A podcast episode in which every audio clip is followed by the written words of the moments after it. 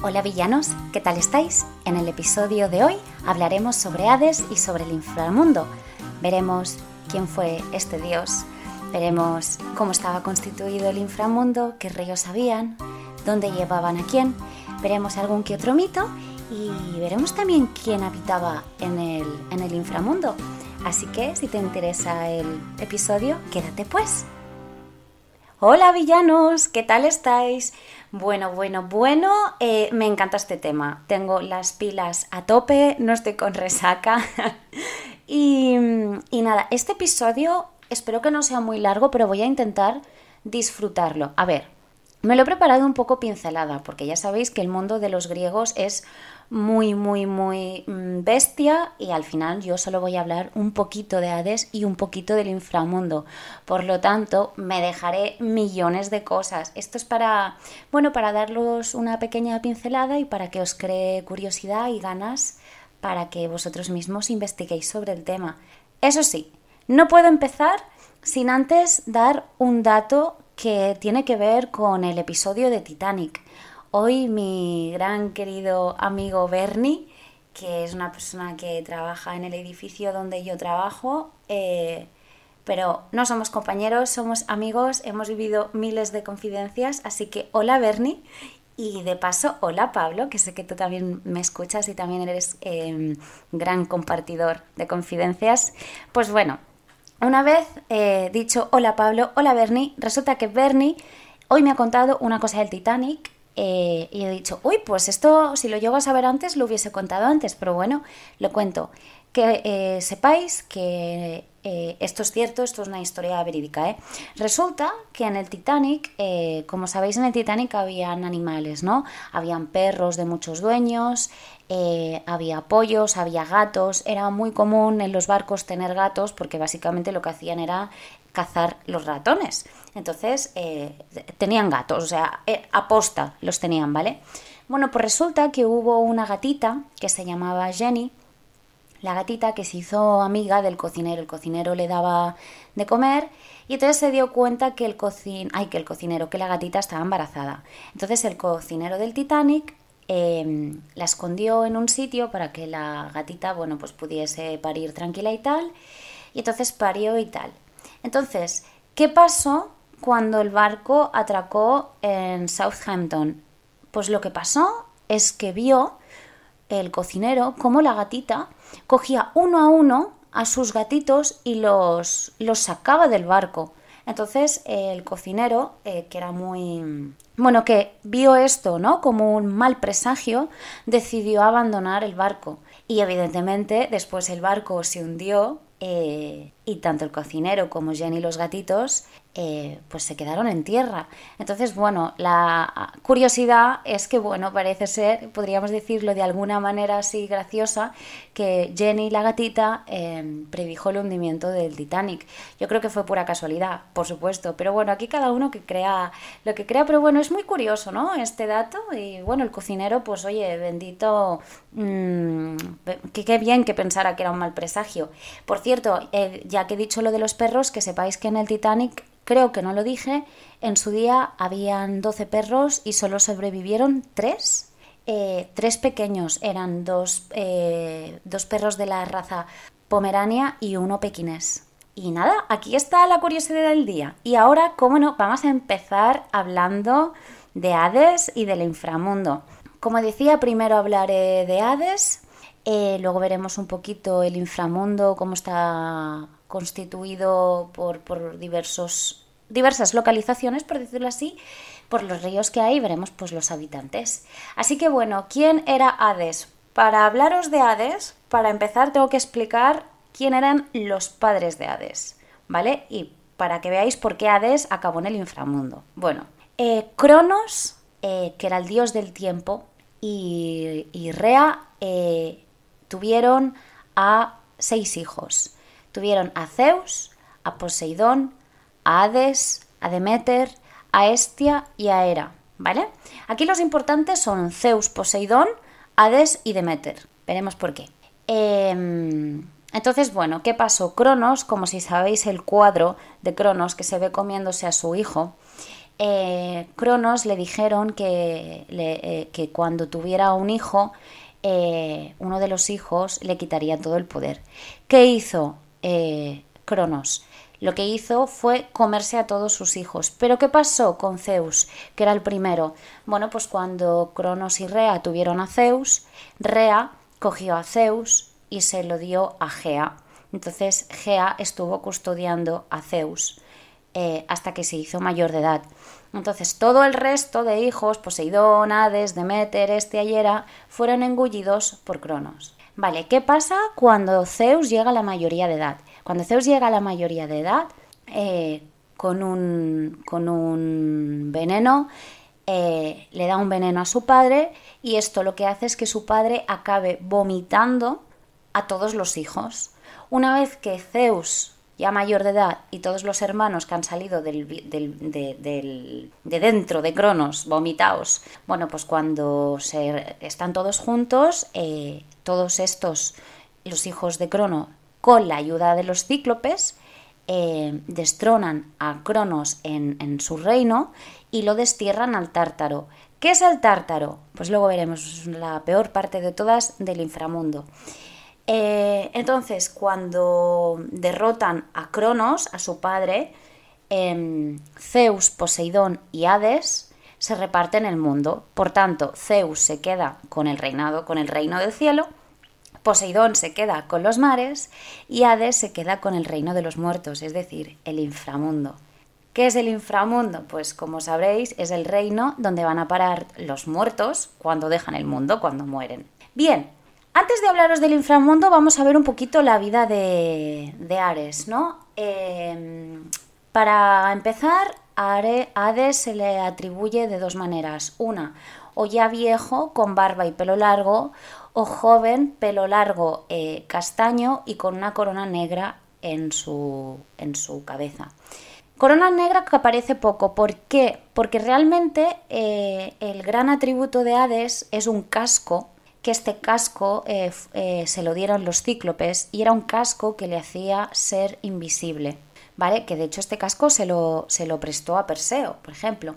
Entonces, como decía, uno de sus atributos es el casco que le hacía invisible, un cetro de dos puntas que utilizaba como arma, luego tenía un carro oscuro, eh, que el carro era arrastrado por cuatro caballos negros, y luego él se sentaba en un trono de ébano porque dentro del inframundo, como veremos, hay tres reinos más el palacio de Hades.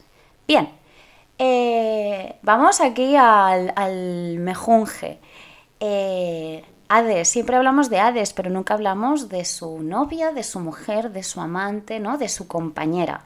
¿Quién, ¿Quién era su compañera? Aquí aparece el mito de Perséfone, ¿vale? Siempre que oigamos Hades, siempre tenemos que pensar en el mito de Perséfone. ¿Quién era Perséfone? ¿Os acordáis que os he dicho que em, Hades tenía a sus hermanos Zeus, Poseidón, Demeter, y Pues Demeter, su hermana Demeter, la hija de Demeter, que por cierto Demeter era la, diosa de la tierra y la agricultura, la hija, que era la diosa de la primavera, Perséfone, llega a ser la compañera de Hades. Por tanto, Hades, para empezar, está con su sobrina. ¿Cuál es el mito de Perséfone? El mito de Perséfone es su secuestro.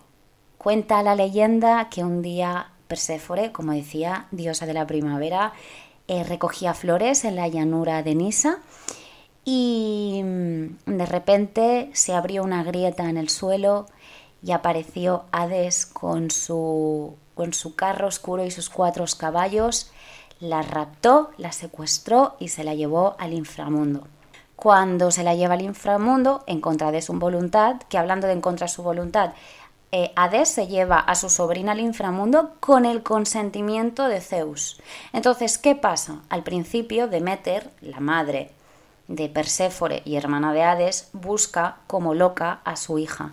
Cuando se entera que su hija está en el inframundo y que este secuestro eh, ha sido causado con el consentimiento de Zeus, de otro de los hermanos, porque al final Zeus, Hades y Demeter eran hermanos, bueno, pues eh, Demeter se cabrea de la leche Y entonces lo que hace, como decía, era la tierra, era la diosa de la tierra y la agricultura. Bueno, pues lo que hace básicamente es eh, crear hambruna.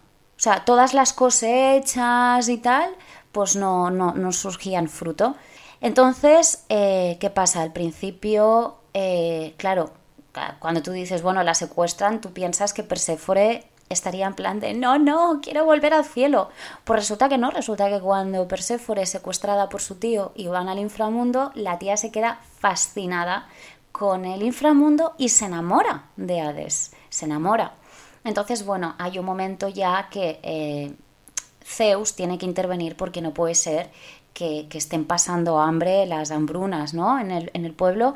Por tanto, eh, en el pueblo, en los humanos.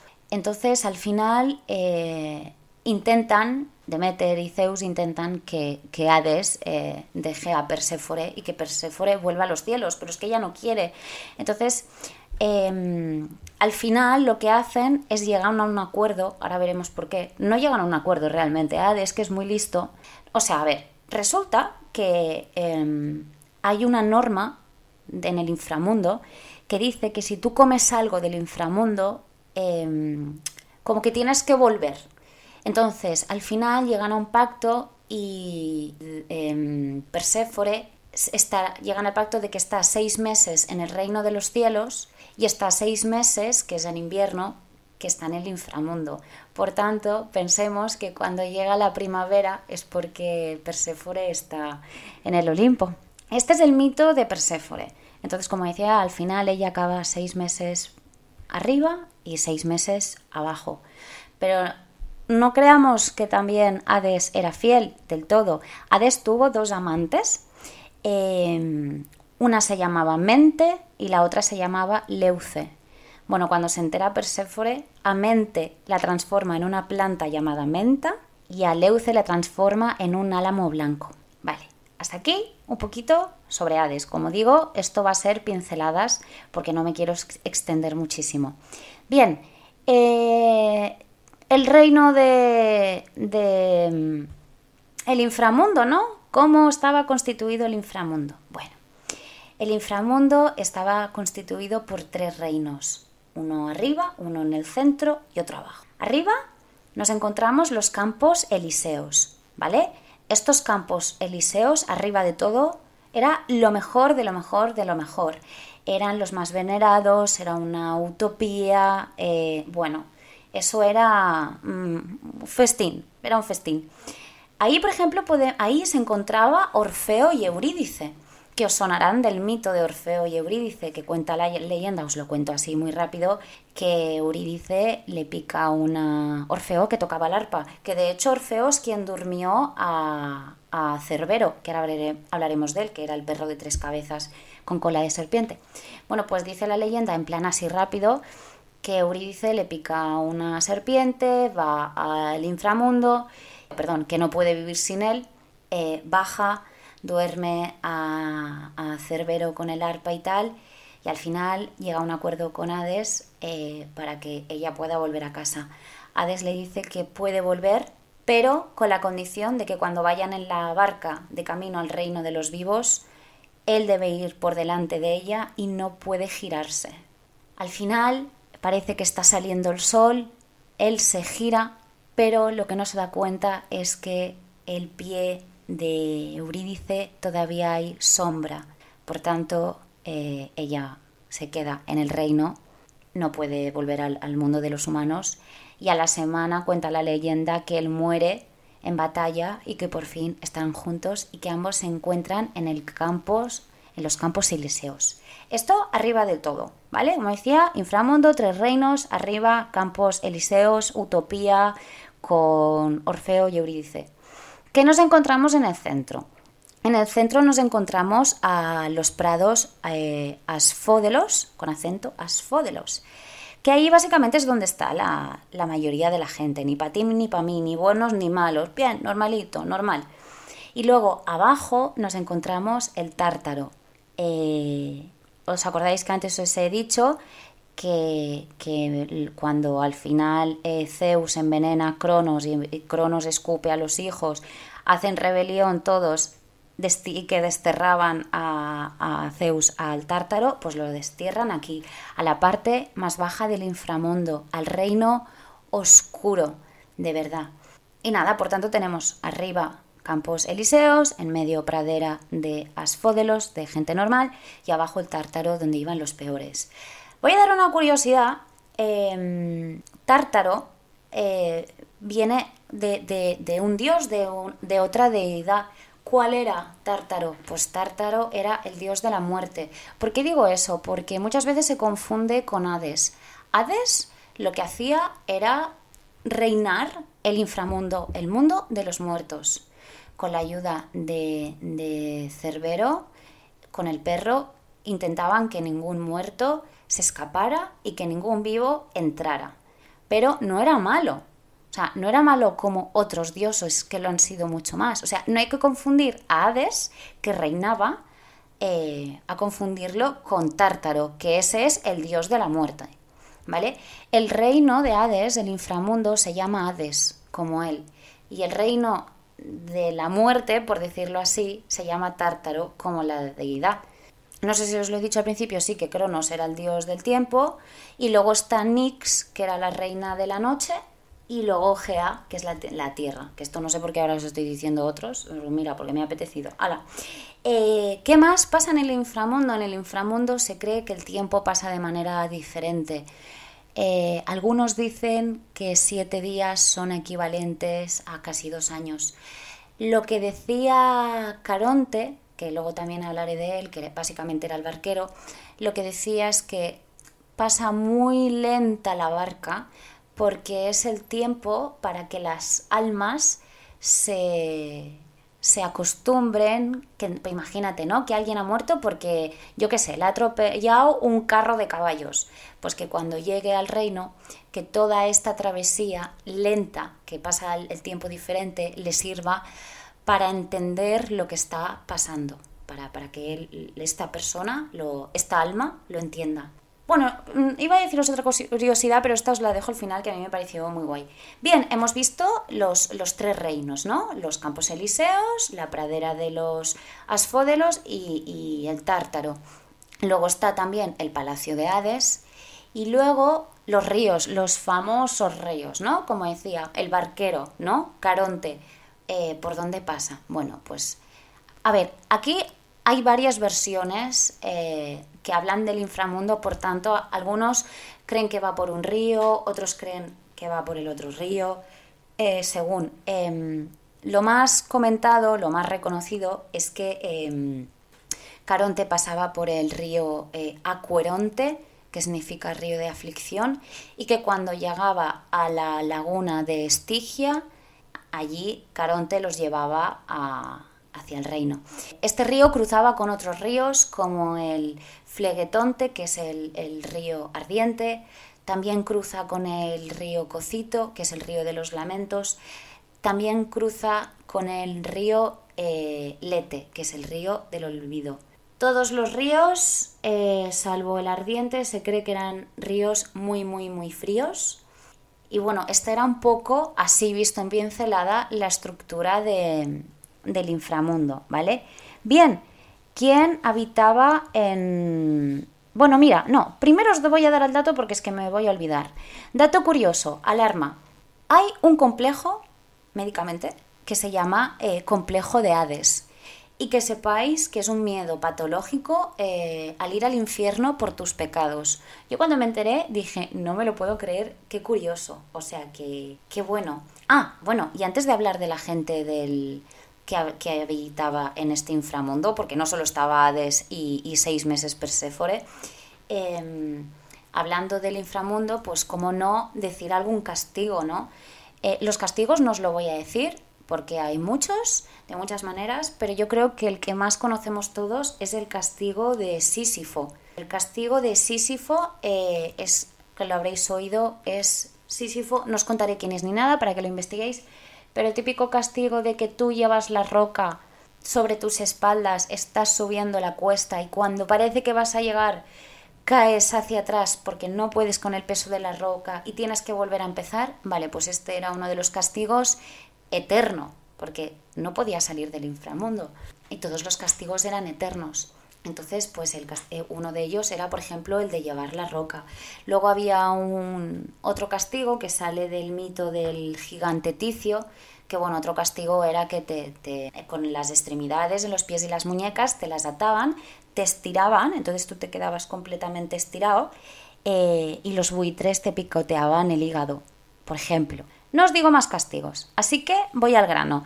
Eh, ¿Quién habitaba? ¿no? Como hemos dicho, estaba Hades, estaba Perséfore, eh, como he dicho, estaba Caronte, que Caronte era el barquero. Aquí sí que quiero decir que mm, eh, en los funerales los muertos tradicionalmente le metían un óvulo, que es como se llamaba a la moneda, óvulo, y lo situaban en los cadáveres o en los ojos o debajo de la lengua. Y esto era precisamente para poder pagar a Caronte en su viaje. en caso contrario, si no llevaba moneda, pues se vagaba por las costas durante un siglo hasta que se les permitía a estas almas atravesar el, río. Por lo tanto, si no tenías un óvulo, mm, te tirabas un siglo navegando, ¿vale? Para los etruscos, por ejemplo, Caronte era considerado como muy aterrador, tenía nariz aguileña y también llevaba un martillo, era barbudo y tenía grandes orejas y dientes. En cambio, hay otras fuentes donde dicen que simplemente era una una calavera. Luego otros decían que era barbudo, feo, llevaba túnica. Bueno, aquí cada uno. Yo a mí me gusta la opción de la calavera, ¿no? Como sale en Hércules, eh, me gusta más, no sé por qué pensar que, que, un tío con orejas grandes, me, se me hace raro. Em, ¿Quién más habitaba? Aquí habitaba también, bueno, más que habitar, eh, Hermes. Hermes, si habréis visto en Hércules, era el dios mensajero. El dios mensajero, eh, Hermes, realmente no residía en el inframundo, porque era un dios del Olimpo, pero eh, es curioso porque no se le suele asociar, pero era Hermes además el encargado de guiar el alma de los difuntos hacia el inframundo. Eh, de hecho, incluso algunos lo convocaban para, para asistir en su camino o para tener muerte sin dolor. Entonces, bueno, aquí este dios alado mensajero, mm, pues sí que tenía, tenía mucha frecuencia con el inframundo. Luego, no nos podemos dejar a los jueces del inframundo, porque cuando un alma llegaba al inframundo, eh, había un juez que dictaba sentencia y decía, tú eres bueno, tú eres malo, tú vas aquí, tú vas allá, tú te vas a los campos, tú te vas a Tártaro, tú te vas a los prados, o sea que aquí eh, claro, mm, o sea, no llegabas y, ya por orden divina ibas para un sitio u otro, no, no, te, te, dictaban sentencia. Entonces, ¿quiénes eran, eran, ¿quiénes eran los jueces? Bueno, pues eh, este tribunal está formado por Minos, que el Minos os sonará porque era el rey de Creta, también estaba, em, em, también estaba eh, Eaco, que era el rey de Egina, y el hermano de Minos, que era Radamantis. Perdón. Por tanto, Minos, su hermano Radamantis y Ecano eran los jueces de los eh, difuntos. Bien, ¿quién más? Eh, bueno, mira, como dato curioso, así por si por si os interesa. Radamanis era el señor de los campos eh, elíseos, que es lo que os he dicho que era la primera parte, la parte de arriba, la, la guay, donde estaba Orfeo y Eurídice. Después, eh, además de ser el, rey de los campos, juzgaba a los humanos en Asia.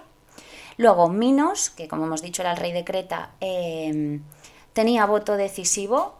Y tú dices aquí, pues muy bien, pues no entiendo que los demás no, no lo sé y nada, eso. Y, ah, sí, y, el que me faltaba. Eh, Eaco era el guardián de las llaves del inframundo. Por tanto, repito, los tres jueces, Minos, eh, Radamantis y Eaco.